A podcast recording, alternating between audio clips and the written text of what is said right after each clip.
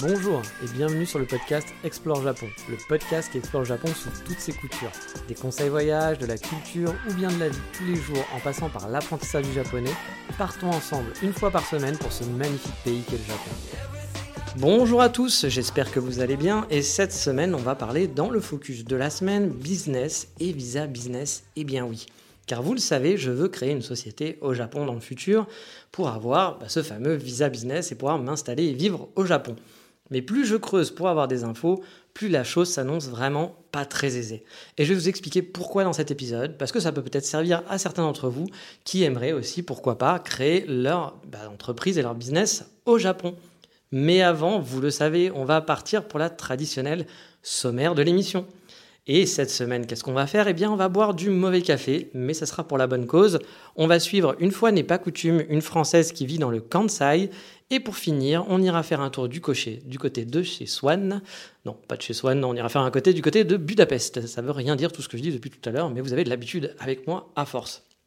Mais avant, euh, nous allons parler affaires et business.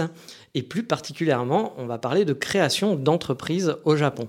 Vous le savez, je me suis pas mal renseigné pour mes différents projets et parfois bah, c'est un petit peu compliqué d'avoir les bonnes informations sans passer par un avocat, etc. On chope des infos sur Internet qui sont plus ou moins vraies, on ne connaît pas la, véracité de l'info. Parfois il y a du vrai, parfois il y a du faux, on entend euh, voilà, le tout et son contraire.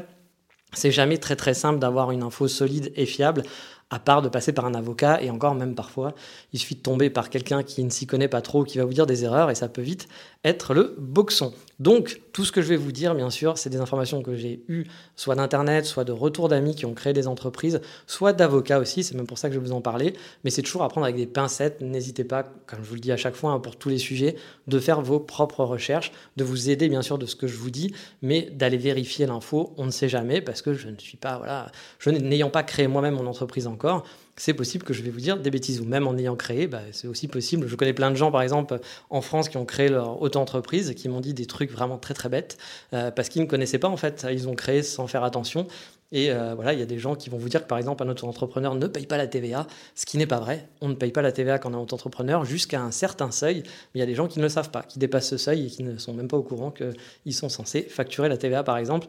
Donc c'est pour ça qu'il faut toujours prendre avec des pincettes tout ce que tout le monde vous dit et ne pas hésiter à recouper avec plein de sources. C'est ce qu'il y a de mieux à faire pour être sûr de ces informations. Mais allez, on repart donc sur le Japon. Et donc, il y a peu, eh bien, j'ai un ami qui est parti s'installer à Fukuoka, dans le but de créer sa société justement là-bas. Il est un peu comme moi, en fait, il bosse dans le web, donc on va dire à distance, et il a pris du coup, lui, un avocat sur place pour lancer les démarches, car c'est un peu une chose, on va pas dire obligatoire, mais quasi pour créer sa société sur place. Comme moi, il n'a pas de visa. il n'a pas de visa pour le moment pour le Japon. Là, il a eu le droit exceptionnellement, parce que certains vont peut-être se poser la question, mais comment il a fait pour aller au Japon en ce moment, sachant que les frontières sont fermées?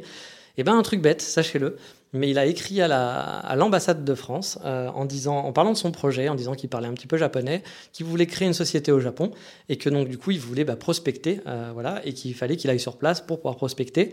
Et on l'a accepté sa demande, ils lui ont fait un visa un peu spécial de trois mois. C'est pas un visa touriste, c'est pas un visa business, c'est un visa spécial. Pardon, je suis désolé j'ai un chat dans la gorge aujourd'hui, je ne sais pas pourquoi. Donc ça risque d'être un petit peu embêtant pour vous. J'espère que ça va passer. Mais voilà, il a voulu créer son entreprise. Euh, donc il, voilà, il a, fait la demande à l'ambassade et l'ambassade a accepté de lui faire un visa. Donc il, peut, il a pu partir. Je, je crois qu'il est parti début septembre. Ça fait pas très longtemps ou fin août. Il a pu partir. Donc euh, il est là-bas actuellement au Japon pour trois mois, le temps de pouvoir créer et faire ses démarches de sa société. Sachant qu'après les trois mois, si sa société n'est pas créée, bah, il doit rentrer hein, forcément. Donc euh, bah, pour l'instant, il est sur place. Et du coup, il a contacté un avocat pour avoir, bah voilà, euh, pouvoir commencer les démarches de création de société. Et en gros, bah, lui, il veut créer sa société donc sur place, continuer son activité de freelance et avoir donc le visa pour s'installer au Japon, bah, un peu comme, comme tous les gens qui veulent créer leur société sur place. Hein c'est pour faire du business, mais souvent aussi c'est pour pouvoir s'installer. Surtout quand on est une petite société. Voilà. Si vous voulez ouvrir votre crêperie au Japon, souvent c'est pas parce que vous vous dites que ça y est, il y a un business extraordinaire à faire là-bas et que ça aurait pu être la Thaïlande, mais le marché est plus propice au Japon. Je pense que la plupart des gens qui écoutent ce podcast, c'est plus parce qu'ils sont amoureux du Japon et qui veulent s'installer sur place. Oui, mais voilà, tout n'est pas rose. Bon, je vous en avais déjà parlé, mais pour créer une société au Japon, il faut compter environ 40 000 euros. Ah, c'est plus 38 que 40, ça va dépendre du taux de change, des yens, etc. Mais on va arrondir à 40, on n'est plus à ça près hein, quand on en est à, ces chiffres-là.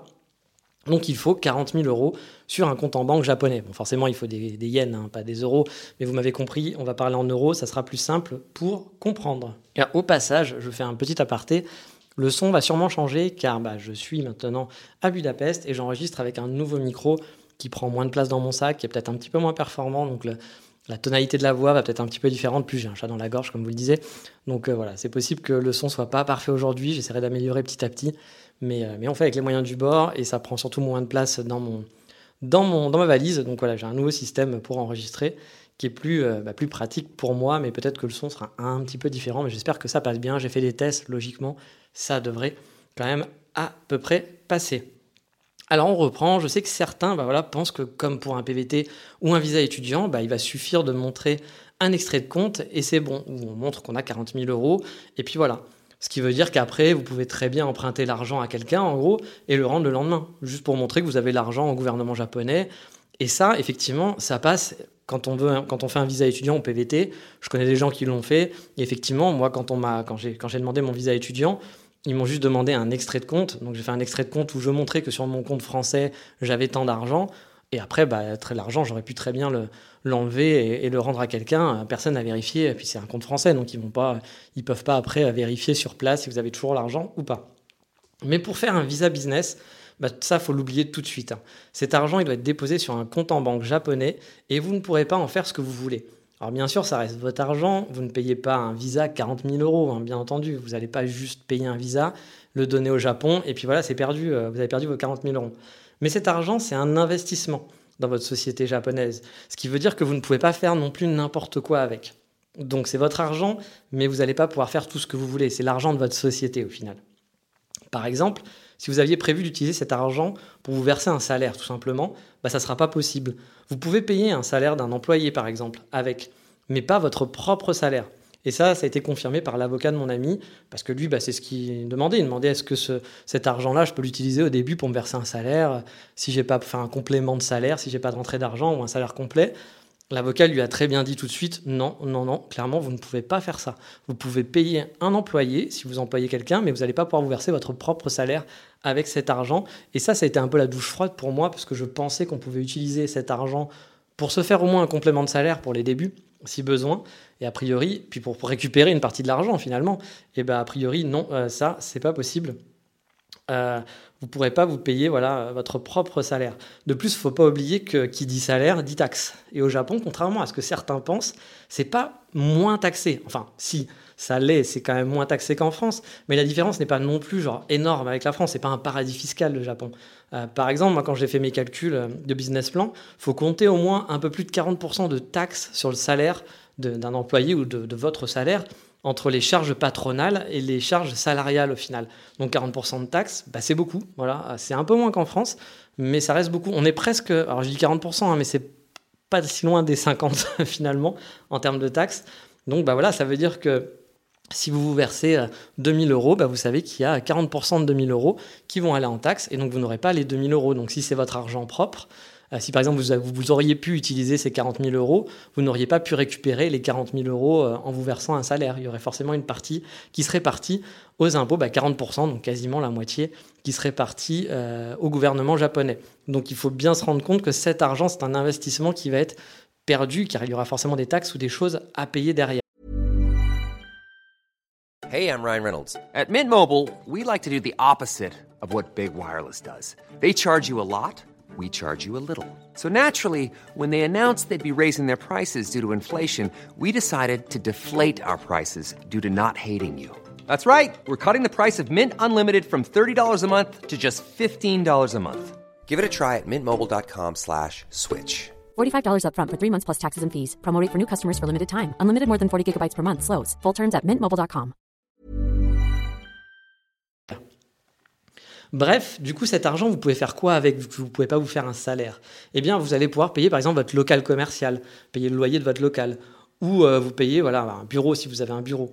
On peut aussi, par exemple, payer ses frais d'entreprise. Je ne sais pas, par exemple, votre abonnement de téléphone portable, s'il faut vous achetiez du matériel, un ordinateur, par exemple, pour le boulot. Voire sûrement, vous devez pouvoir faire passer des frais alimentaires en note de frais. Il y a sûrement moyen de, voilà, de faire des petits arrangements comme ça. Mais encore une fois, vous ne pourrez pas vous reverser cet argent comme ça dès arriver au Japon. C'est-à-dire que vous allez mettre 40 000 euros sur, euh, sur un compte japonais, vous n'allez pas rester euh, un mois et dire bon, bah, je les récupère parce que j'en ai besoin pour payer mon loyer. Ça, ça sera pas possible. Et si vous partez avec les 40K bah, en vous disant voilà, ça, ça, va vous suffire pour vivre au début, le temps de se faire de l'argent, il faut vraiment oublier tout de suite. Cet argent, elle servira pas pour vos dépenses au quotidien. Comme je vous le dis, vous n'allez pas pouvoir payer votre loyer avec. Il faut donc prévoir un peu d'argent de côté de l'argent côté en plus pour vos dépenses du quotidien, votre euh, aller manger, euh, euh, sortir, payer son loyer, etc.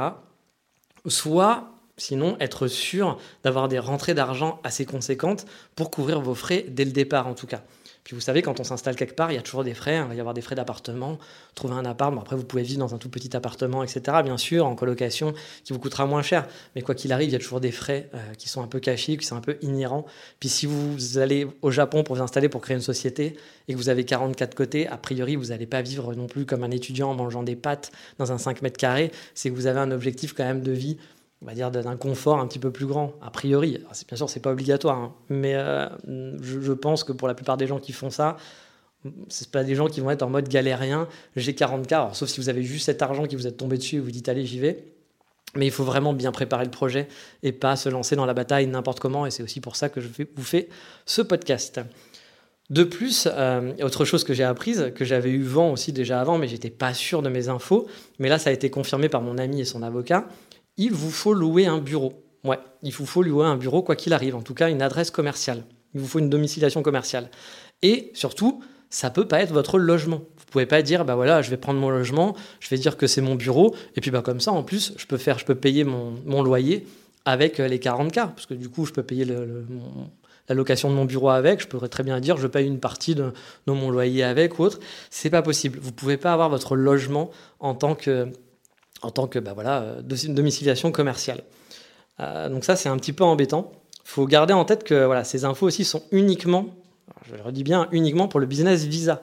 Je ne vous parle pas d'ouvrir une entreprise si vous avez déjà un visa japonais, hein. comme un visa époux par exemple. Là, les conditions vont être totalement différentes. Donc ça, c'est vraiment dans une optique de business visa. Euh, pareil, je pense que si vous partez en PVT, ne vous dites pas, bah, du coup, je vais partir en PVT et je mon entreprise. Euh, ouvrir une entreprise en PVT, ça ne sera pas possible, je pense. Alors, je n'ai pas vérifié, mais ça me paraît logique qu'en tant qu'étudiant ou, euh, ou comment s'appelle, ou être en PVT, vous n'allez pas pouvoir avoir un statut de freelance. Vous pouvez être salarié, faire des petits boulots, et encore, vous ne pouvez pas faire tous les petits boulots, mais vous n'allez pas pouvoir créer une entreprise comme un japonais et dire, bah, comme ça, j'évite les frais et tout va bien. non, parce que de toute façon, il va vous falloir après créer un business, donc avoir un business visa pour pouvoir rester. Euh, donc voilà, donc ce visa, ce business visa, en gros, bah faut le voir vraiment comme une création d'entreprise traditionnelle, on va dire, qui veut, qui vient s'implanter au Japon. C'est pas vraiment, on va dire, adapté pour les freelances euh, qui vont être comme moi ou mon ami. Voilà, c'est pas, pas adapté pour ça. C'est plus comme une entreprise lambda qui va créer, qui va créer sa boîte. Vous le savez, moi je suis digital nomade. Par exemple, j'ai pas besoin de bureau pour mon activité. Je travaille en ligne, je peux me poser dans un café pour, pour travailler ou bien rester dans mon, appartement. C'est ce que je fais hein, souvent parce que moi en plus je travaille en horaire décalé. Donc euh, bah voilà, je suis dans mon Airbnb et je travaille de chez moi tranquillement. Et j'ai pas besoin de louer un bureau, ça n'a aucun intérêt pour moi, à part peut-être sociabiliser avec d'autres travailleurs. Mais pour l'instant, j'en éprouve pas le besoin pour le moment. Et puis même, vu que mes horaires sont décalés, imaginez au Japon, je devrais travailler avec les horaires canadiens de 22h euh, jusqu'à 4h du mat, ou de 20, h jusqu'à 4h du mat, ou 22h, 6h du mat. Trouver un bureau ou un coworking qui est ouvert la nuit, il y en a, mais vous allez vous sentir un petit peu seul a priori. Donc autant bosser chez vous, puis vous n'aurez pas le trajet à faire à, 6h du mat pour rentrer chez vous pour aller dormir, ou pour aller vous coucher directement après. C'est du temps de gagner, c'est toujours ça de prix. Donc voilà, moi, avoir un bureau, ça n'a vraiment aucun intérêt pour moi. Mais là, même si j'en ai pas besoin de spécifique, eh ben, au Japon, je serai obligé de louer un bureau si je veux créer ma société. Mon ami a demandé à son avocat s'il pouvait mettre son domicile et comme adresse, et la réponse a été claire, c'était non, non, non, non. C'est un bureau, point barre, une adresse de local, enfin, un local commercial, bien sûr, mais voilà, vous pouvez pas utiliser votre, entreprise, en tout cas en tant que business visa, pour, enfin votre entreprise, votre, euh, votre appartement comme adresse de, de bureau. Alors, c'est vrai que on pourrait mettre, j'aurais pu mettre, voilà, pour mettre son domicile, ça aurait été pratique. Hein, pour le coup, on aurait pu se servir de l'investissement, comme je dis, des, 40K pour payer son loyer au final, petit à petit. Puis ça éviter de perdre cet argent en quelque sorte. Mais bah, c'est pas possible. Voilà, c'est clairement pas possible. Donc si demain je dois m'installer au Japon, bah, je serai obligé de louer un bureau, même info. Ah, vous le savez, un genre de placard à balai, il y a des gens qui louent ça, hein, bien entendu, hein, pour avoir une adresse. Et donc ça sera des frais supplémentaires pour rien. Et c'est un peu rageant parce que bah, à la fin de l'année, mine de rien, ça va vous faire beaucoup de frais bah, pour, vraiment rien. Vous allez dépenser cet argent qui vous ne servira à rien. Puis pour ceux qui ne connaissent pas les démarches, bah, je vais quand même un petit peu résumer. En gros, vous devez avoir un projet, un business plan à présenter à l'immigration. En gros, on ne vient pas la bouche en cœur en disant ah bah je vais faire une crêperie au Japon. Non, il faut montrer la viabilité du projet. Voilà, il faut que vous prouviez que ça va être rentable, que ça a un intérêt, que vous ne veniez pas ici juste pour avoir des papiers, par exemple. Ou même, euh, vous pouvez avoir une idée d'entreprise, mais il faut que montrer la rentabilité, c'est ce à ça que sert un business plan, de montrer qu'on est capable, qu'on est logique. Alors le business plan, c'est toujours un petit peu bête et méchant, c'est-à-dire qu'on doit présenter un chiffre d'affaires euh, on n'a aucune idée, parce que voilà, vous ne savez pas si votre truc va marcher ou pas, vous n'êtes pas devin. Mais le business plan sert surtout à montrer que vous êtes cohérent dans votre démarche et que vous avez pris en compte les risques, que vous ne sortez pas des chiffres euh, qui veulent rien dire et que voilà, vous êtes cohérent. Vous êtes cohérent et que vous savez manager en gros à peu près une société, que vous avez une idée claire de ce que vous voulez faire et que voilà, vous n'êtes pas parti dans des trucs qui sont totalement, par exemple, je dis n'importe quoi, vous allez ouvrir votre crêperie et que vous n'allez pas dire, ah bah voilà, euh, euh, moi mes crêpes, je vais les vendre 5 centimes et puis je vais faire 5 milliards de chiffre d'affaires. Ah non, parce que les crêpes, vous n'allez pas les vendre 5 centimes, ça va vous coûter plus cher en, matière première, que vous n'allez pas faire 5 milliards de chiffre d'affaires euh, comme ça. Donc il faut des chiffres cohérents qui ne veulent rien dire sur le papier les seuls chiffres, on va dire, ça j'avais beaucoup aimé quelqu'un qui m'avait dit ça, qui m'avait dit que dans un business plan, les seuls chiffres vrais, c'était la pagination. Et effectivement, c'est le cas, parce que tout le reste, bah, ce sont des supputations, des supputations, mais c'est pour montrer la cohérence de votre, bah, de votre projet et de votre cerveau, tout simplement, voilà, de, de voir que vous partez pas dans des délires et que vous allez à peu près, vous avez une bonne vision de ce que vous voulez faire. En plus de tout ça, bah forcément, vous allez devoir prendre un avocat, comme je vous l'ai dit. C'est pas obligatoire, mais ça va vous faciliter les démarches. Parce que les démarches, elles sont en japonais, faut pas l'oublier. Donc prendre un avocat japonais qui parle anglais, voire français, mais ça sera peut-être un peu plus compliqué à trouver. Et euh, bah, du coup, il faut compter quelques milliers de frais, euh, mais quelques milliers d'euros, pardon, de frais dans vos démarches dans l'ensemble, qui n'est pas à prendre en compte dans l'argent que vous allez mettre dans l'investissement. Donc c'est en plus de mémoire, un ami qui avait monté sa boîte, on avait eu entre 3 000 et 5 000 euros de frais divers pour créer sa société, que ce soit les frais d'avocat, que ce soit les frais bah, qu'on paye au gouvernement japonais, etc. Ça lui, lui avait coûté dans les 3 000 euros, il me semble, en plus des donc, 38 000 euros qu'il avait dû mettre pour, euh, pour, comme capital pour créer sa boîte au Japon. Donc vous allez donc, avec cet avocat, bah, préparer votre dossier. Lui, il est là pour vous aider et vous conseiller. Mais attention, il ne va pas vous faire votre business plan pour vous non plus. Il s'occupera sûrement de le traduire et de vous aider aussi dans les démarches et de vous dire bah, si votre dossier est cohérent ou si vous devez travailler certains points.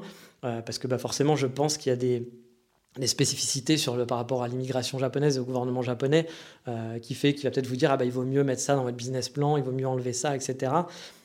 Il est là pour vous conseiller. Mais par contre, c'est vous qui allez devoir faire ce business plan. La procédure prend environ trois mois en moyenne des différents retours que j'ai pu avoir. Vous pouvez aussi tout à fait définir un propriétaire, un propriétaire pardon, tiers pour la société. Alors j'entends par là que par exemple, bah, vos parents pourraient être les propriétaires de la société et vous désigner comme représentant légal. Vous auriez donc le business visa sans être propriétaire de la société. Et j'avoue, dans ce cas-là, je ne sais pas si on peut considérer que vous êtes un salarié. Et donc, du coup, si vous êtes un salarié, ben, on pourrait très bien se dire que les 40K peuvent être utilisés pour payer votre salaire. Après, encore une fois, n'oubliez pas, même si cette option fonctionne, vous ne pourrez pas récupérer vos 40 000 euros car vous serez taxé à la hauteur de 40%. Donc vous allez perdre quand même de l'argent.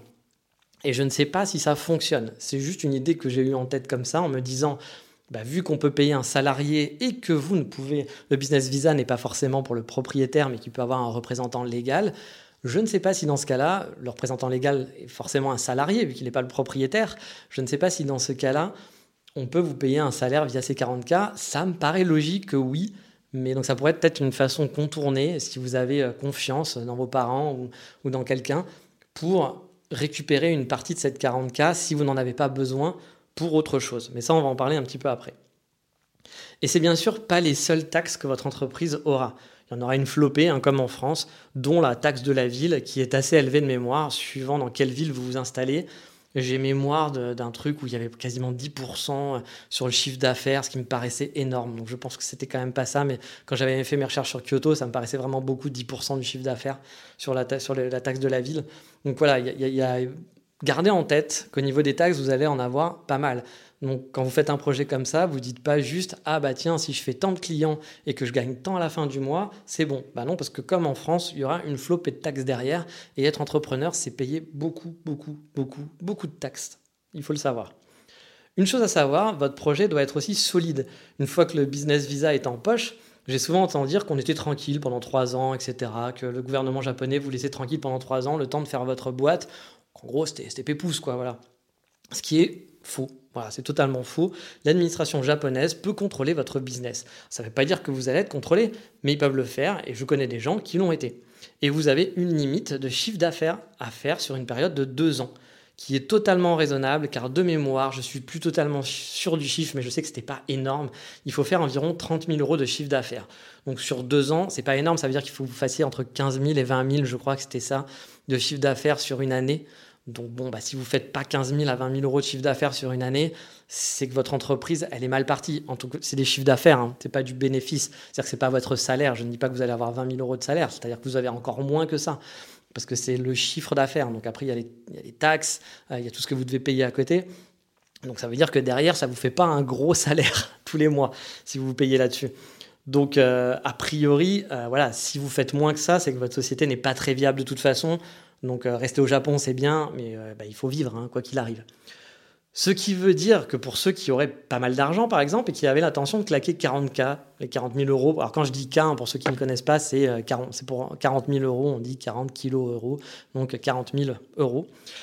pour créer la société, voilà, il vous faut 40K, vous les avez, c'est cool. Et ensuite, euh, bah, vous aviez décidé de ne pas s'en occuper parce que vous aviez de l'argent de côté pour vivre sur vos fonds propres pendant quelques temps, pendant quelques années. Le temps, voilà, vous dire, ah bah tiens, euh, je fais ça tranquillement. Et eh bien, vous pouvez oublier parce qu'il faudra faire rentrer de l'argent dans votre société sous peine de voir votre visa terminé. Il ne faut pas faire rentrer beaucoup d'argent, comme je le disais, mais il vous faut quand même rentrer de l'argent euh, dès la première, peut-être pas dès la première année, mais en tout cas sur deux ans, il faut au moins que vous ayez rentré 30 000 euros de chiffre d'affaires. Ah, encore une fois, prenez ces chiffres avec des pincettes. Je ne me souviens pas des chiffres exacts. Je ne sais plus si c'est 30 000 ou 40 000, ou peut-être que c'est même un chouïa moins. Euh, je ne pense pas que ce soit moins quand même. Mais euh, voilà, ça reste un chiffre quand même qui est très raisonnable à faire. Je me souviens que quand on me l'avait dit, donc ça, ça venait de l'avocat de mon ami, je me suis dit, oui, bah, ça va, ça, ça, pas, ça, ça fait pas peur, parce qu'effectivement, si on rentre moins de 30 000 euros, c'est que c'est quand même mal parti. Mais ça, peut arriver. Hein. Encore une fois, vous pouviez vous dire, j'ai de l'argent de côté, et vous vous lancez un business, vous voulez prendre votre temps. Bah, il faut quand même que l'argent rentre. Bref, vous le voyez, créer une entreprise au Japon, c'est pas quelque chose à faire en un claquement de doigts et c'est pas hyper simple. Et suivant vos projets, bah, ça, ne peut, ça peut ne pas être très avantageux au final. Je veux dire, par exemple, dans le cadre d'un commerce, vous voulez ouvrir votre crêperie. Bah forcément, vous allez avoir besoin d'un local, vous allez acheter du matériel aussi pour faire vos crêpes, et donc pour servir les, clients. Donc les 40K que vous allez mettre en capital euh, dans votre société, bah, ils vont vous servir. Ça ne sera pas de l'argent perdu. Vous auriez eu besoin de toute façon d'investir dans du matériel et autres, donc ça pose pas de réel problème. Par contre, si vous êtes freelance comme moi, à votre compte, bah, je ne sais pas si vous êtes aussi développeur web, si vous êtes journaliste, euh, ou même vous voulez faire guide, je ne sais pas, un boulot un peu en mode freelance, par exemple, eh bien là, ça va être beaucoup, beaucoup moins adapté. Et ça va être plus coûteux que bénéfique au final. Vous n'avez pas besoin de local, par exemple. Cela va vous faire payer des frais pour rien tous les mois. De plus, bah, les 40K à investir, si vous êtes guide, bah, vous allez pouvoir en acheter des KW et des chaussures de, rando hein, en, note de frais avant de pouvoir récupérer l'argent. Et tous les mois, bah, vous allez sortir X euros dans un local qui ne qui va pas vous servir. Donc, euh, bah, il faudra donc voir une partie de cet argent comme un achat finalement. Enfin, c'est comme ça que je le vois, moi. En gros, on achète un visa au final dans ce cas-là, hein, et ça fait cher le visa. Alors, je précise dans ce cas-là, parce qu'encore une fois, c'est vraiment des cas spécifiques. Si vous, êtes, si vous créez une vraie entreprise, que vous allez avoir des salariés derrière, ou que vous allez, euh, par exemple, si vous créez, je ne sais pas moi, une agence de tourisme sur place et que vous allez embaucher, que déjà dans votre business plan, vous avez prévu d'embaucher des gens, bon, bah là, c'est normal. Les 40K, vous allez avoir de l'investissement, vous allez avoir un bureau, parce que bah, c'est normal, vous allez avoir des employés sur place, vous allez euh, avoir des frais quelconques. Euh, vous allez payer des, salariés. Donc là, cet argent, c'est pas de l'argent qu'on va dire perdu, c'est de l'argent que vous investissez qui va vous servir pour un freelance, c'est vraiment dans ce, secteur-là. Si vous êtes un freelance, vous par exemple, vous dites je suis prof de français, que je vais ouvrir ma société de prof de français euh, sur place, parce que je pense qu'il y a une opportunité, etc. Ben là, voilà, euh, prof de français, si vous vouliez pas louer, parce qu'au départ, vous ne voulez pas dépenser plein d'argent, vous voulez pas louer un local, vous ne voulez pas créer une entreprise, par exemple, une vraie entreprise, mais que vous voulez faire ça en freelance, bah, c'est vrai que ce business, ce business visa est pas du tout, on va dire, adapté pour ça. Ça ne veut pas dire que vous pouvez pas le faire, mais ça veut dire que c'est pas adapté, que vous allez bah, perdre de l'argent finalement. Euh, c'est pas, voilà, c'est pas hyper rentable. Mais après, c'est un choix. Voilà, ça peut être un choix et de se dire, bah tant pis, je perds cet argent, mais au moins j'ai l'opportunité de créer mon business au Japon. C'est un peu de l'argent perdu. Je ne compte pas sur ces 40K. Tant pis je pourrais les utiliser, bien sûr, vous allez pouvoir payer des notes de frais, etc. Et peut-être que finalement, au bout de 10, 20 ans, bah, vous aurez rentabilisé un petit peu. Mais encore une fois, vous allez devoir payer. Si par exemple, vous n'avez pas de local dans votre tête à payer, vous allez être obligé de payer un local. Donc ça, c'est de l'argent perdu. Techniquement, c'est de l'argent perdu. Mais vous pouvez le rattraper d'une autre manière, etc. C'est pour ça que je ne dis pas que c'est pas possible, qu'il ne faut pas le faire. C'est juste qu'il faut prendre en compte que on est plus dans une optique, pour moi, d'un achat de visa, au final, que, euh, bah, que vraiment euh, euh, créer une entreprise, une entreprise de A à Z. Même si on fait du freelance, même si on compte travailler derrière, etc., j'ai l'impression que cet argent, bah, du coup, est plus comme un achat que comme un investissement au final. Donc de l'argent bah, un peu perdu en quelque sorte. Et sachant que c'est pas, voilà, pas 1000 euros, c'est pas 2000 euros, c'est 40K. Après, attention, hein, je le redis, quand je dis achat de visa, ça ne veut pas dire que vous donnez 40 000 au gouvernement japonais et que vous le revoyez plus. Derrière, vous allez pouvoir payer votre bureau, vous allez pouvoir payer vos factures, etc. d'entreprise. Je précise bien d'entreprise. Donc, vous allez pouvoir récupérer une partie de cet argent, une grosse partie, mais ça va prendre du temps et surtout, bah, ça va pas permettre de vous aider dans votre vie personnelle au début. Et souvent, au début, bah, voilà, on va avoir une entreprise quand elle se lance, vous allez forcément avoir pas un gros salaire, donc ça aurait été peut-être bien de pouvoir taper dedans dans vos économies en quelque sorte, parce que c'était vos économies pour compléter votre salaire, par exemple. Et là, bah voilà, ça sera pas euh, ça ne sera pas possible tout simplement. Et n'oubliez pas une chose, hein, vous n'aurez pas le droit à l'erreur, car il un minimum de CA à faire sur deux ans. comme je vous l'ai dit, franchement, le chiffre, il n'est pas très haut, mais quand on se lance, ça prend parfois du temps avant d'avoir un CA, un chiffre d'affaires.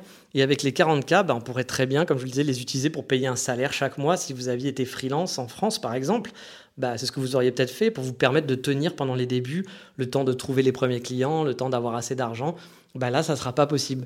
Vous devrez avoir d'autres économies ou bien bah, faire du chiffre rapidement pour vous payer bah, votre salaire tout simplement. Si je compare par exemple avec une autre solution qui est le visa mariage, bah, c'est le jour et la nuit. Imaginez, bah, vous êtes marié avec Juichi ou Megumi.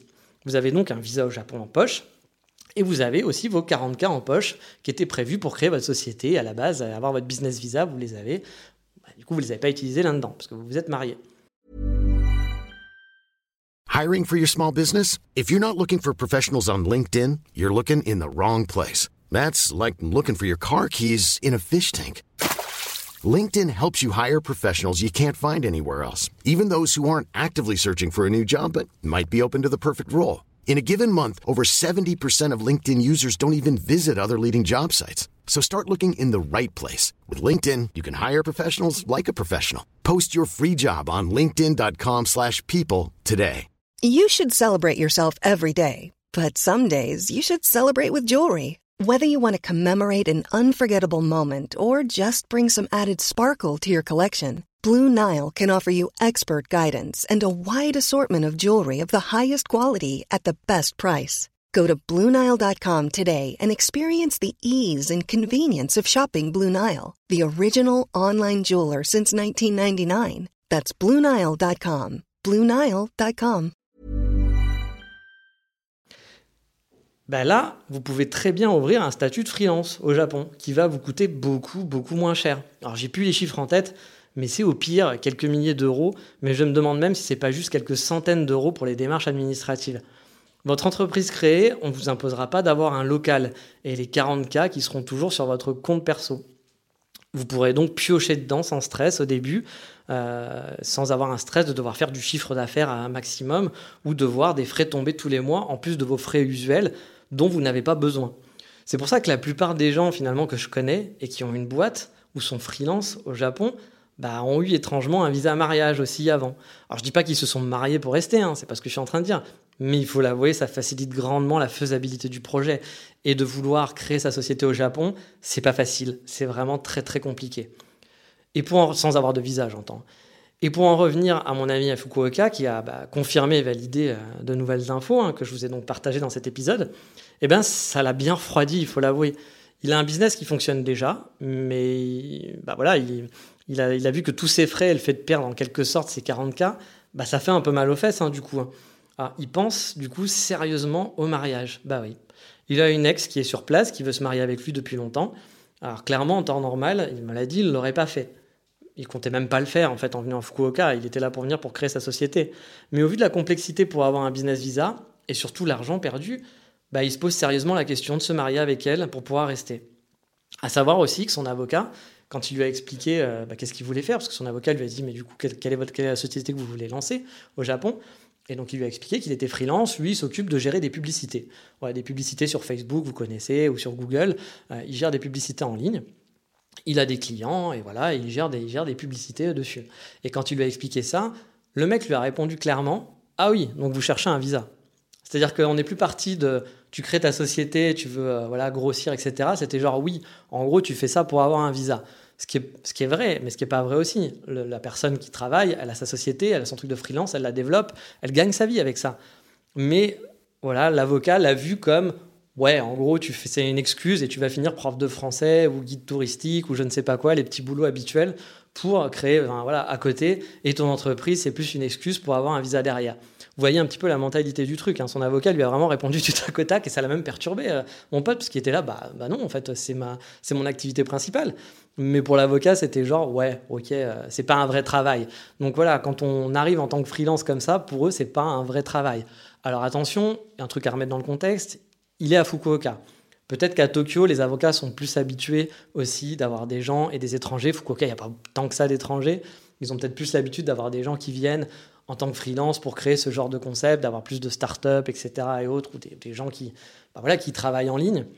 Alors que peut-être que l'avocat qu'il a trouvé à Fukuoka est moins habitué à ce genre de personnes et qu'effectivement, il a peut-être eu. Euh, voilà, euh, il y a effectivement des gens. Hein. Moi, je, par exemple, pour avoir discuté déjà avec des amis, euh, il y a des youtubeurs, un youtubeur apparemment qui est assez connu. Alors moi, j'avoue, je ne suis pas, je connais pas, mais mes amis m'ont dit, ce mec-là, il a créé une boîte au Japon, il fait semblant d'avoir une boîte au Japon. Euh, je crois qu'il vend des choses, des cartes à jouer ou des choses comme ça, mais finalement, il ne fait rien avec, parce que le reste du temps, il est barman, il travaille dans les bars le soir, il fait des petits boulots, il justifie le fait qu'il adore être barman, mais a priori, de ce que, ce que j'ai entendu dire, encore une fois, c'est des rumeurs, en gros, non, c'est juste que ça lui fait son salaire. Sa, sa boîte, euh, son site internet est tout pourri, euh, il doit vendre quelques trucs, mais ça lui permet pas de vivre. Il peut peut-être. Il fait assez d'argent, je pense, pour pouvoir rester, c'est sûr. Mais a priori, il est obligé d'avoir un complément de boulot pour pouvoir vivre à Tokyo. Donc euh, il y a des gens effectivement qui le font comme ça, et pourquoi pas? Enfin, je veux dire, c'est un choix. Hein. Là, là c'est pas un jugement de dire ah bah attends mais pauvre type, etc. Non, non du tout. C'est un choix. Il y a aucun souci là-dessus. Mais je pense qu'effectivement, du coup, quand vous venez pour créer une société de ce genre, vous allez être vu un petit peu de façon suspicieuse en disant vous voulez pas vraiment, c'est pas votre travail, vous faites ça, c'est un genre de, cache-misère pour avoir un visa et derrière vous allez faire d'autres petits boulots. Mais bon, après, si l'immigration l'accepte et que, et que vous avez votre business visa, j'ai envie de vous dire, eh bien vous le faites, voilà, tant mieux pour vous, enfin voilà, il n'y a pas de, pas de souci. Puis surtout, euh, encore une fois, mon pote, lui, c'est son vrai travail, donc euh, c'est vrai que c'est un peu un peu rageant, un peu énervant de s'entendre dire Ah oui, tu fais ça pour le visa. Bah oui, c'est vrai, effectivement, qu'on veut un visa. Hein. On va habiter là-bas, forcément. Mais ça reste notre vrai travail. Donc c'est vrai que ça peut être quand même un petit peu euh, agaçant d'avoir euh, d'avoir ça. Mais on va du coup euh, repartir sur mon ami qui veut, voilà, qui, est allé à Fukuoka et donc qui n'était pas là, venu pour, pour se marier. Mais là, du coup, bah, en fait bah, il l'avoue, euh, au vu de la complexité pour avoir le business visa. Et euh, bah, du coup, il, pense, il se pose sérieusement la question de se marier avec cette Megumi pour pouvoir rester. Et franchement, moi le premier, je me dis que se marier pour avoir un visa, c'est vraiment pas une bonne solution. Hein. Euh, mais bah, ça reste quand même la solution la plus efficace pour s'installer durablement et la plus facile, clairement. Pour vous dire en toute honnêteté, on va être honnête, hein, on se connaît bien maintenant à force, eh ben, j'y pense moi aussi. Euh, tout ça, ça m'a bien refroidi aussi, pareil que lui. Euh, ça va dépendre de ce qui se passe dans le futur, bien sûr. Hein. Si mon projet de coffee shop se fait, bah là, les 40K seront une goutte d'eau. Euh, j'en aurai besoin de toute façon pour l'installation. Comme je vous l'ai déjà dit, mon projet, il faut plus de 200, 200 000 euros, donc 200K. Donc voilà, les 40K, c'est pas, forcément, ils vont partir dans du matériel. donc, bah voilà, ils seront utilisés. Donc ça change rien pour moi. Effectivement, c'est une société normale, un local commercial, on va dire une grosse société, ou c'est pas une grosse société, mais un commerce qui nécessite beaucoup d'investissement. Donc voilà, 40K, c'est logique. Mais mon, mon, autre plan, c'est de m'installer aussi en tant que freelance, continuer ce que je fais, je gagne ma vie correctement, je suis chef de projet web, je bosse en ligne, et là, bah, pour moi, c'est pas rentable. Même si j'ai l'argent, j'aurais l'impression quand même de jeter 40K par les fenêtres. Parce qu'encore une fois, euh, bah, je peux pas en faire ce que je veux de cet argent, c'est mon argent, et je vais pas pouvoir, je vais devoir payer un local, alors que j'ai pas besoin de local. Euh, bah, un local, je sais pas, si ça vous coûte 200 euh, euros ou 300 euros euh, l'année, le mois, bah voilà, ça vous coûte dans les 3000 balles chaque année que vous allez dépenser sur votre 40 000 euros. Ça fait un peu mal, un peu mal aux fesses de dire je, je dépense 3000, 3000 euros pour rien, quoi. Je me dis donc qu'il faudrait peut-être que je force un peu la main sur les rencontres quand je serai de retour au Japon en mode nomade l'année prochaine, croisons les doigts hein, pour que les frontières ouvrir, euh, soient ouvertes, pardon, pour essayer bah, de rencontrer la bonne personne, la bonne Megumi. Et vous le savez, euh, se marier au Japon, ça peut aller très très vite. Hein. Pour vous dire, moi j'ai un de mes profs qui s'est marié en deux semaines, ouais, deux semaines après avoir rencontré sa copine. Vous avez bien entendu, deux semaines. C'est-à-dire qu'il a rencontré sa copine, deux semaines après, on se marie. Ok, très bien. Bon, je compte pas me marier en deux semaines, hein, mais c'est clair que je serai peut-être un peu moins regardant sur les délais si je rencontre quelqu'un qui me plaît. Et je vais peut-être aussi un petit peu plus forcer euh, les dates, alors que j'avoue que pour l'instant, voilà, je suis pas à la recherche euh, de me caser forcément. Moi, j'étais plus dans l'optique, on vient avec un visa et on prend le temps. Mais je vous rassure, hein, je vais pas pour autant chercher un mariage blanc hein, et me mettre avec n'importe qui. Je l'ai toujours dit, je veux vivre au Japon, c'est vraiment mon but, mais pas à n'importe quel prix, à n'importe quelle condition non plus. Ça, pour moi, ça a toujours été quelque chose de non négociable. Mais dans ma tête, bah, j'étais plus à me dire, on a son propre visa et on prend son temps pour trouver la bonne personne.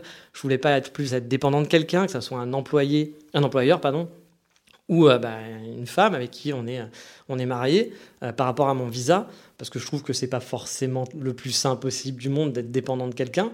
Mais là, bah, je commence à changer un peu d'avis, je dois l'avouer, sur le sujet, au vu de la situation et de la complexité pour créer une entreprise au Japon. Mais bon, on n'en est pas là. Hein. Pour l'instant, je suis encore loin des 40K sur mon compte, euh, mon compte en banque. Et je ne suis pas au Japon non plus pour faire des dates à tout va. Même si, encore une fois, je vous le dis, bah effectivement, en étant au Japon, je vais peut-être pouvoir faire des épisodes un peu plus sur les dates au Japon. Parce que bah, je vais sûrement accélérer pour essayer de rencontrer, là où moi, d'habitude, bah, pour vous dire, hein, en comparaison avec d'autres amis quand on était au Japon, quand j'étais étudiant, moi j'avais des amis qui ont fait beaucoup de dates qui les ont enchaînés. Euh, moi, j'avoue, j'étais plus à me dire, ouais, c'est bon, euh, je suis là pour me balader, je vais profiter. Et je kiffais, je kiffais le Japon. Et j'étais pas là pour aller faire des dates, faire des trucs awkward, inviter une fille, machin, euh, que ce soit compliqué. Puis bah, tous les trucs que je vous ai racontés sur les filles japonaises, par exemple. voilà, j'ai eu quelques dates, mais moi, je courais pas après. Puis j'avais pas envie de passer mon temps sur les applications de rencontres, etc. et autres pour faire des dates. Ça me saoulait. Donc, moi, j'ai préféré kiffer et me balader et profiter, d'où le Explore Japon. Et puis, c'est ce que j'aime faire. Mais là, j'avoue, bah, si l'année prochaine je retourne au Japon, il y a des chances que je me dise bon, ce week-end c'est pas la balade, mais on va aller prendre un café avec mes goumis qu'on aura rencontrés euh, sur Tinder, sur euh, l'application euh, locale japonaise pour, pour rencontrer des japonaises, ou peut-être que j'irai un peu plus dans les bars pour sociabiliser, etc. Donc forcément, je vais essayer de m'ouvrir un petit peu plus à cette option parce que effectivement, ça facilite vraiment grandement les choses. Mais bon, on n'en est pas là, hein, comme je vous le disais. Euh, on verra encore, hein, euh, la situation peut évoluer dans plein de sens, et c'est ce qui est fun aussi, hein, c'est qu'on ne sait jamais vers où va la vie. Euh, peut-être que l'année prochaine, les frontières seront pas ouvertes, donc je ne risque pas de rencontrer Megumi, voilà. donc on verra bien. Mais voilà, on va s'arrêter là. Si vous voulez plus d'infos sur les business visas, je pourrais faire quelque chose d'un peu plus complet un jour si ça vous intéresse. Là, c'était plus un petit point sur des infos que j'ai eues par un avocat au Japon via un ami et des infos que je connaissais déjà.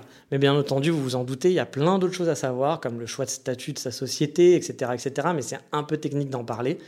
Et puis c'était plus voilà pour faire un point par rapport pour vous dire aussi que c'est pas simple et qu'on ne vient pas en disant je veux créer ma société parce que parfois j'ai des gens qui me contactent en me disant ah j'ai vu que tu voulais faire ta boîte moi aussi je veux faire ma boîte en ayant un peu des sujets un peu délirants et en pensant que bah, ça y est, je vais créer. Puis dès qu'on leur dit déjà, faut 40 000 euros, ils font quoi Tout cet argent? Mais pourquoi il faut donner cet argent? Enfin, Non, on le donne pas, c'est un investissement. Il y a beaucoup de gens qui, se font, bah, qui, ont une image assez, euh, on va dire, assez simpliste de la création de société au Japon. En France aussi, hein, c'est compliqué. Mais sachez que voilà, en arrivant, ça va vous coûter de l'argent, que ça va être beaucoup de frais et que ça sera pas simple. Et là, je vous ai fait juste la version. Euh, sur quelques infos. Mais il faut pas oublier qu'après, derrière, il va falloir gérer les impôts, il faudra avoir un comptable, que tout ça sera en japonais. Donc ça va être compliqué. Ça va être beaucoup de complications, beaucoup de stress. C'est pas juste je vais au Japon, puis vous êtes marié, votre femme peut vous aider parce qu'elle parle japonais. Là, si vous venez tout seul, il faudra payer des gens, sauf si vous parlez parfaitement japonais. Mais même vous voyez bien en France, quand vous recevez vos déclarations d'impôts, que vous avez des choses administratives à faire, même en parlant français, parfois c'est très très compliqué. Donc imaginez dans une langue qui n'est pas la vôtre, voilà, ça peut être très très très très compliqué. Mais en attendant, justement, on va s'arrêter là, on va arrêter de parler business et on va se faire une dose de Japon tranquille avec l'insta de la semaine.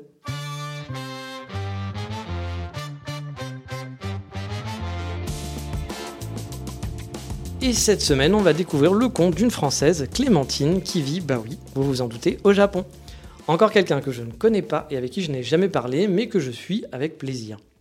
Alors, je ne sais pas grand-chose sur sa vie, mais j'ai juste plaisir à suivre ses photos. Elle vit dans Kansai, a priori, car je la vois souvent traîner dans des lieux que je connais, sur Osaka, Kyoto, Nara ou le Biwako, le fameux lac Biwa. Vous trouverez des photos très chouettes de vie à la japonaise, simple, un peu dans l'ambiance, dans le mood calme, c'est cool, comme on les aime, bref. Alors je vous donne son nom, c'est Clem Boula Blabla. Bah oui, c'est pas simple à taper, donc vous allez aller simplement sur le descriptif de l'épisode et vous aurez le lien qui va bien. Ou pour ceux qui sont abonnés au Patreon, vous aurez voilà tout le lien, les liens qui vont bien, quelques photos. Si vous souhaitez soutenir le podcast, vous connaissez la chanson. Mais maintenant, on va chiller dans un lieu magnifique sur Tokyo, dans la rubrique Voldemort.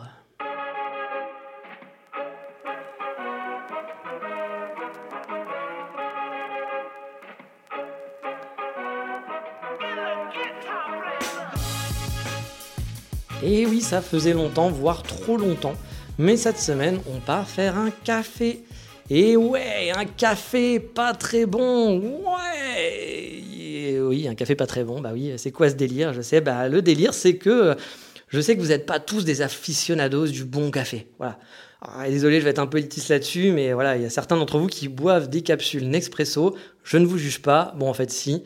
Mais j'ai le droit d'être une saloperie d'hipster nazi du café. Hein. Vous me laissez ce droit-là.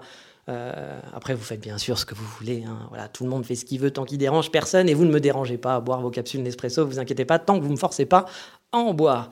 Du coup, je me dis que le café, pour beaucoup d'entre vous, bah, que ça soit pas une super qualité, ça ne vous gênera pas. Pour la plupart d'entre vous, vous trouverez peut-être que c'est un bon café au final.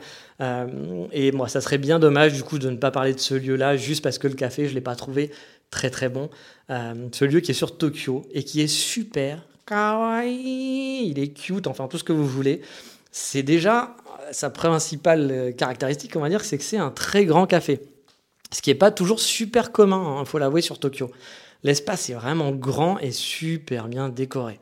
C'est donc un style un peu récup, oldie, beaucoup de plantes, etc. Vous voyez un peu le genre des gros canapés en cuir, beaucoup de bois, beaucoup de plantes, du bordel, mais qui fait qu'on se sent vraiment dans un coin, vraiment un truc super bien. Pour vous dire, la table sur laquelle j'ai pris un café, moi, le jour où j'y suis allé, c'était une grande table qui avait bah, pour plateau, le plateau de la table, c'était une porte, oui, une porte, une porte d'entrée, qui était voilà, sur, euh, posée sur deux tréteaux. Euh, et donc ça, servait de table pour boire son café, donc c'était plutôt, plutôt rigolo. Et comme je disais, c'est un peu dans le mode récup. Il y avait aussi un grand piano et un gros fauteuil qui avait l'air super confortable. Tout ça entouré de livres, plein de livres, de plantes partout. Bref, c'est un endroit qui est super joli et c'est l'endroit parfait pour chiller quelques, heures et se poser avec un bouquin, en train d'écouter sa musique ou de discuter avec des amis. Franchement, le lieu était vraiment très très chouette. Le café, comme je l'ai dit en tant que tel, hein, le café qu'on boit, il était mama, comme on dit, il n'était pas mauvais, mais n'avait vraiment rien d'extraordinaire. De plus de mémoire, il servait que du filtre, et je suis pas sûr qu'ils avaient une machine pour faire de l'expresso ou autre cappuccino. Du coup, vu qu'on s'en sert, effectivement, on sert d'une machine à café pour faire des expressos, cappuccino, les lattés et compagnie. En tout cas, l'ambiance et la déco du café étaient vraiment top. J'étais allé avec mon ami Yann des safaris, je vous en ai déjà parlé, qui m'avait accompagné pour un entretien d'embauche pour les safaris. Et en fait, on avait rencontré là-bas un ami de Yann qu'il n'avait pas vu depuis des années, qui a euh, plein, de complications avec une Megumi. Hein. J'en avais parlé dans les dates Megumi. Hein. Voilà, je ne vais pas vous dire son nom, etc. Mais lui, il a vraiment eu une vie très, très, très, très difficile avec une fille horrible, voilà, qui lui a fait des misères et qui fait des misères à sa fille aussi parce qu'ils ont une enfant ensemble. C'est juste une histoire vraiment qui est, horrible et déprimante, euh, qui vous donne pas envie de vous marier avec une japonaise, contrairement à ce que j'ai dit tout à l'heure. Euh, mais voilà, ça arrive hein, même assez souvent, hélas. Mais bref, on était avec, donc avec cet ami qui, qui l'avait pu voir depuis longtemps, on a pu bien discuter, et c'était vraiment un chouette moment et un chouette endroit pour parler. En plus, quand je suis arrivé, il y avait quelqu'un qui jouait sur le fameux piano, euh, qui était donc à disposition, donc ça donnait vraiment une ambiance hyper cool. Malheureusement, ça n'a pas duré longtemps, la personne a vite arrêté. Et si j'habitais dans le coin, j'irais sûrement de temps en temps là-bas pour me poser dans les grands canapes à côté du piano, qui est un peu en hauteur, sur une genre de mini estrade. Je pense que c'est aussi un magasin de meubles, a priori, euh, et bien entendu, vous devez sûrement pouvoir acheter les bouquins, parce que je crois que c'est un bookstore, en fait, que les livres sont là, euh, pas pour consulter comme ça, enfin, vous pouvez les consulter à la japonaise hein, sur place, mais vous pouvez les acheter aussi. Et euh, j'ai l'impression qu'en plus des bouquins, on pouvait aussi acheter voilà, les, les, plantes vertes qui étaient là. il me semble qu'à l'étage, il y avait d'autres boutiques un peu du même genre, donc je me demande si c'est pas un concept store, si tout l'immeuble tout n'est pas à eux et qui vendent plein de choses, qui font des meubles ou des choses comme ça, c'est totalement possible. Mais l'ami Diane restant qu'une heure, on n'a pas eu le temps vraiment de profiter du lieu, hein, ni d'être trop curieux. Donc voilà, moi j'ai surtout euh, été sur place, j'ai trouvé ça joli, mais j'ai pas eu le temps de me balader pour voir effectivement ce qu'il faisait réellement sur place. En tout cas, si vous n'êtes pas un nazi du café comme moi et que vous cherchez un endroit vraiment super mignon pour vous poser, je vous invite vraiment à découvrir ce coffee shop qui vaut vraiment le détour. Je vous mettrai les photos, les photos et les liens qui vont bien pour retrouver le coffee shop, comme d'habitude sur le patron de l'émission. Mais j'ai oublié de vous dire un truc. Où est ce café? Bah oui, ce café, il est à Ueno, à l'est de Ueno, en gros, de la gare de Ueno, au nord-est. Il doit être à 5-10 minutes à pied, je pense, à peu près, de la gare. Bon, après, il faut le temps de sortir de la gare, hein, parce qu'elle est, elle est, quand même un peu, un peu massive. Donc, on va compter une bonne dizaine de minutes pour aller jusqu'au jusqu'au café. Et euh, le nom de ce café, c'est Rootbooks. Et donc, je mettrai des photos sur le Patreon de l'émission avec les liens qui vont bien, comme d'habitude. Mais vu que j'ai fait un peu long, on va essayer de faire plus court là pour tout ça, parce que c'est déjà au moins 40 minutes que j'enregistre. Et donc il est temps de passer au coup de cœur du moment.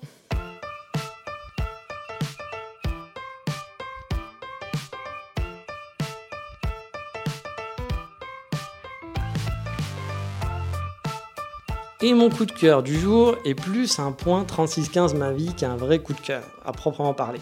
Je vais vous parler de Budapest. Pour ceux qui suivent avec euh, bah, euh, mon parcours, hein, qui sont un peu des stalkers, hein, qui regardent un peu euh, le parcours de Angie l'exploratrice et son sac à dos qui parle, et eh bien je suis donc à Budapest depuis une bonne semaine maintenant. Et ça pour trois mois. A priori, je devrais rester trois mois ici. Peut-être cinq, on verra.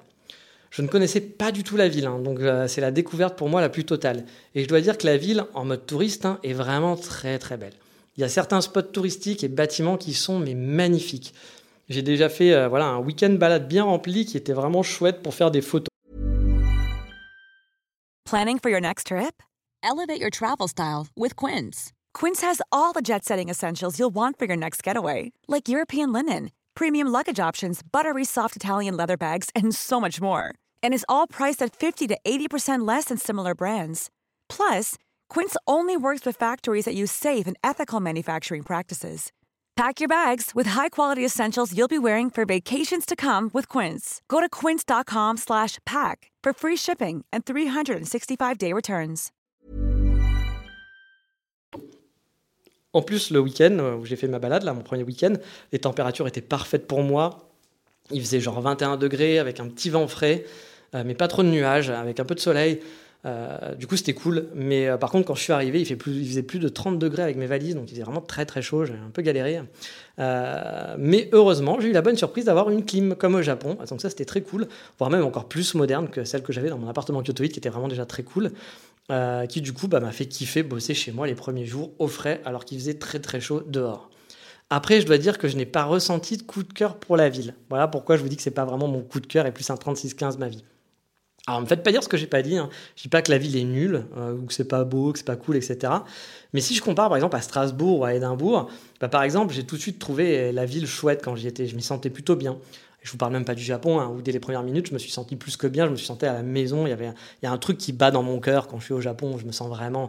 Voilà, c'est comme, comme si j'étais amoureux d'une fille. Hein, vraiment, quand je suis au Japon, c'est vraiment très différent. Euh, et Strasbourg, Édimbourg, j'ai adoré la ville. Je trouvais ça très chouette. Je me suis dit, ah, c'est hyper mignon. Et voilà, c'était pas le même niveau, mais quand même. Alors qu'à Budapest, bah voilà, j'ai pas, pas ce petit truc qui me fait dire, ah, c'est cool comme ville. Alors oui, c'est joli, hein, mais il y a un truc qui me gêne je sens, il y a un truc qui me fait que je me sens pas totalement bien, genre en mode waouh, c'est super quoi. Et honnêtement, c'est difficile à identifier. J'ai du mal à argumenter par rapport à ça parce que la ville en elle-même, elle est plutôt chouette. Mais je pense que c'est les gens en fait qui me font, qui sont pas très souriants dans la rue et dans les commerces, ça arrive régulièrement aussi. qui soient pas très commerçants justement. Alors pareil, hein, je dis pas qu'ils sont pas sympathiques, hein, mais disons qu'on ne sent pas l'accueil très chaleureux, on ne sent pas le bienvenu. Pourtant, je fais l'effort de dire un petit Sia, qui est l'équivalent d'un salut, mais ça n'a pas l'air d'enlever mon étiquette de touriste pour autant, qui n'a pas l'air d'être une bonne étiquette bien vue ici. Après, pourtant, les gens ont l'air assez polis. Hein. Par exemple, euh, ils vous laissent passer au passage piéton. Bon, j'entends les automobilistes. Hein. Euh, même si euh, voilà, vous n'êtes pas engagé, etc., ils vous font des petits signes pour dire non, mais c'est à toi, vas-y. Donc à Paris, ça, ça n'arrive pas trop. Et malgré leur air un peu rustre, hein, il faut pas, il faut l'avouer, le but, enfin le, brut de décoffrage au niveau de leur visage, ils font pas très avenant. Bah, ils n'ont pas l'air méchants, hein. mais je sais pas. L'ambiance générale pour l'instant ne m'a pas envoûté. Je pense que c'est peut-être une ville qui s'apprécie plus quand on parle la langue et qu'on est intégré au final.